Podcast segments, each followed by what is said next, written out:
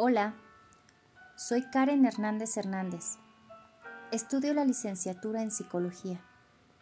Parte de las actividades académicas de mi formación corresponde al módulo 503, Psicología Teórica 1, el campo general teórico de la psicología de la salud. En esta ocasión les comparto esta breve información sobre los modelos de salud individual refiriéndome específicamente al modelo transteórico. El comportamiento referente a la salud es una de las condiciones más importantes en el bienestar de las personas y en su calidad de vida. Actualmente hay enfermedades que se pueden prevenir o tratar de manera eficaz, siendo la conducta un factor determinante para lograrlo es importante considerar la aceptación del ser humano ante las circunstancias que se le presentan, sobre todo las que refieren al tema de la salud, que en muchas ocasiones implican cambios considerables en su vida, de los cuales modificar sus hábitos y costumbres lo hacen pasar por una serie de etapas en las que intervienen la motivación y la intensidad que tienen para hacerlo. En la medida que aumentan las enfermedades crónicas, también lo hace la falta de la adherencia terapéutica a sus tratamientos. El modelo transteórico surge con el objetivo de comprender cómo se produce el cambio de las personas ante una determinada conducta. Fue elaborado por los psicólogos Prochaska y Di Clemente en 1982. Las etapas que definen este modelo son aplicables al cambio que uno propone y realiza por sí mismo, pero también al cambio ayudado por un terapeuta. Es decir, ya sea dentro o fuera de una terapia, las personas parecen pasar por fases similares, empleando procesos igualmente parecidos. Y se reconoce que en todo proceso de cambio no se lleva a cabo de forma lineal, sino circular, ya que este proceso gira varias veces hasta lograr que una persona alcance un cambio estable. Dentro de este modelo es muy importante considerar la motivación y entenderla como un estado presente de las personas que las preparan al cambio. Las etapas que nos propone el modelo transteórico, en primer lugar, es la precontemplación, que en esta nos indica el punto de entrada del proceso de cambio de las personas. Este se da cuando la persona no reconoce que tiene un problema o que necesite hacer un cambio en su vida. Un precontemplador es alguien que sabe que tiene un problema aunque realmente no sea consciente de él. Una segunda etapa es la contemplación, que esta sucede cuando la persona realmente toma conciencia del problema. La persona contempladora considera y rechaza el cambio a la vez. Es en un punto en el que tiene que identificar las razones que tendría para hacer este cambio o las razones para continuar de la misma manera que ha venido teniendo estos, estos comportamientos.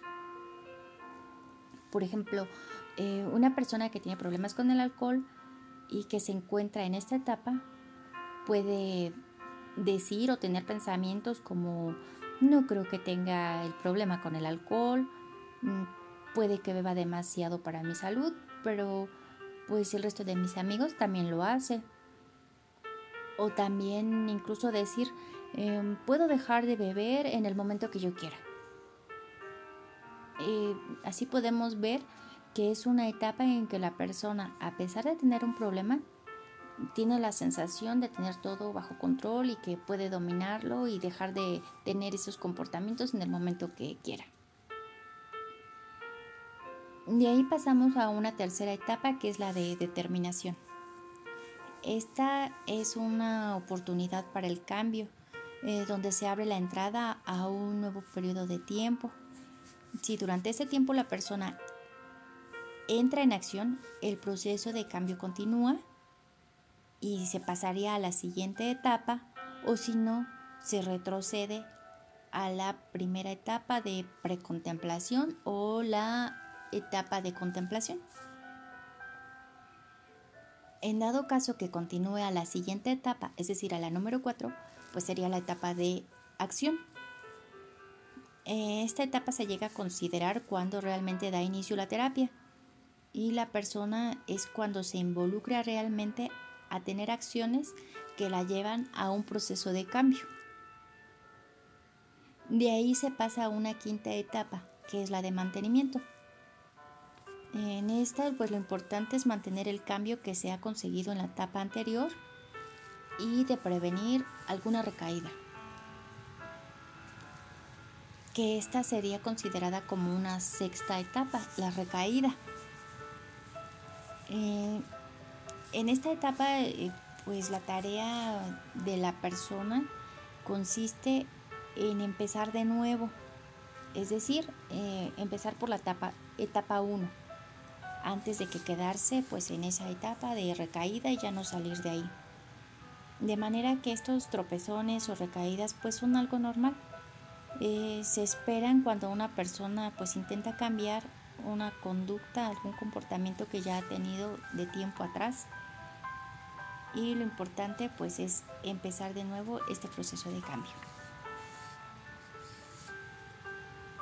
Así como hemos visto, el modelo transteórico de cambio implica una serie de etapas dispuestas de manera, llamámosle, circular, en la que una persona que realmente quiere cambiar tiene que pasar por estas etapas de forma indefinida hasta que obtiene conseguir un cambio de manera permanente.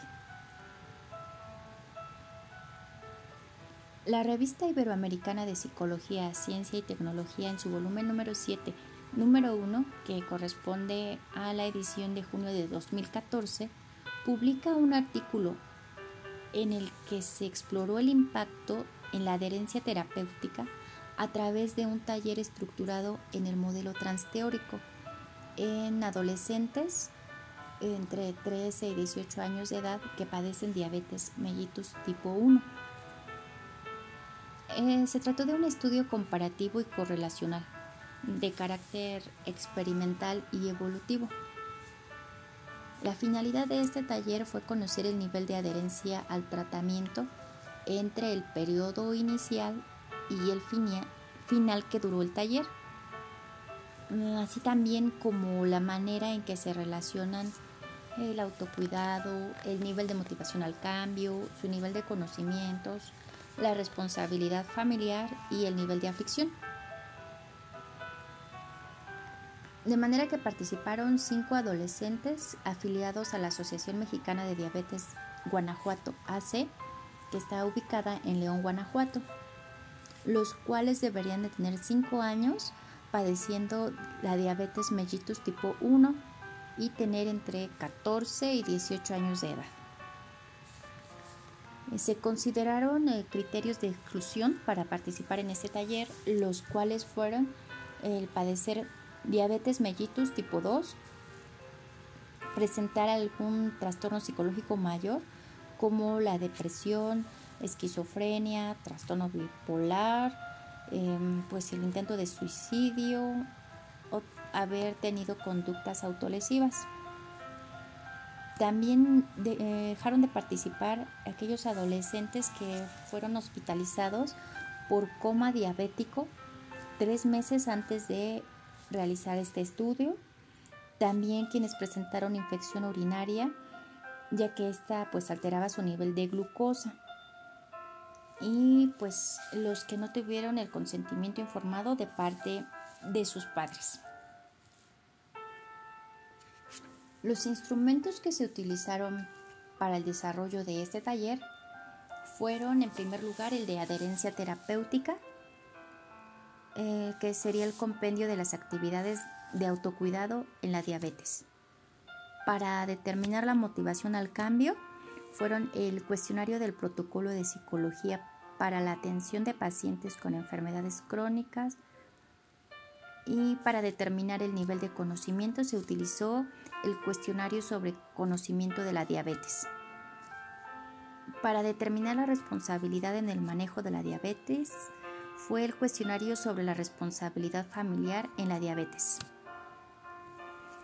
También para conocer el nivel de aflicción se utilizó la escala de aflicción hacia la diabetes, así como una muestra de hemoglobina glucosilada.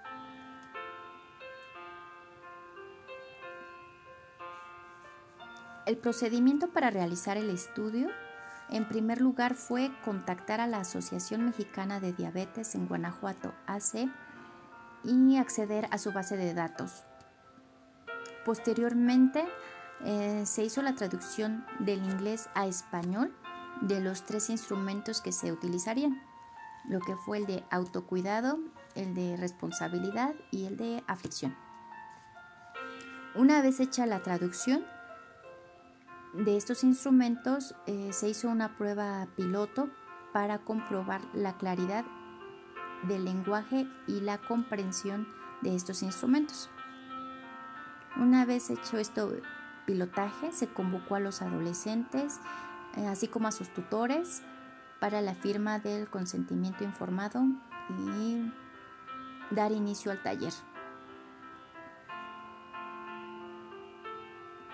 La estructura del taller consistió en 10 sesiones, eh, tuvieron una duración de una hora y media y se realizaron una vez por semana, el cual estuvo distribuido de la siguiente manera. Eh, las primeras tres sesiones fueron para conocer. Esto es la etapa de la precontemplación y la contemplación. Posteriormente, tres sesiones para el hacer. Esto es la preparación y la acción. Posteriormente, cuatro sesiones para evaluar o lo que vendría siendo lograr el mantenimiento que tuvieron los adolescentes que participaron en el taller. Y se implementaron dos sesiones especiales en las que participaron los padres de familia y también para compartir experiencias.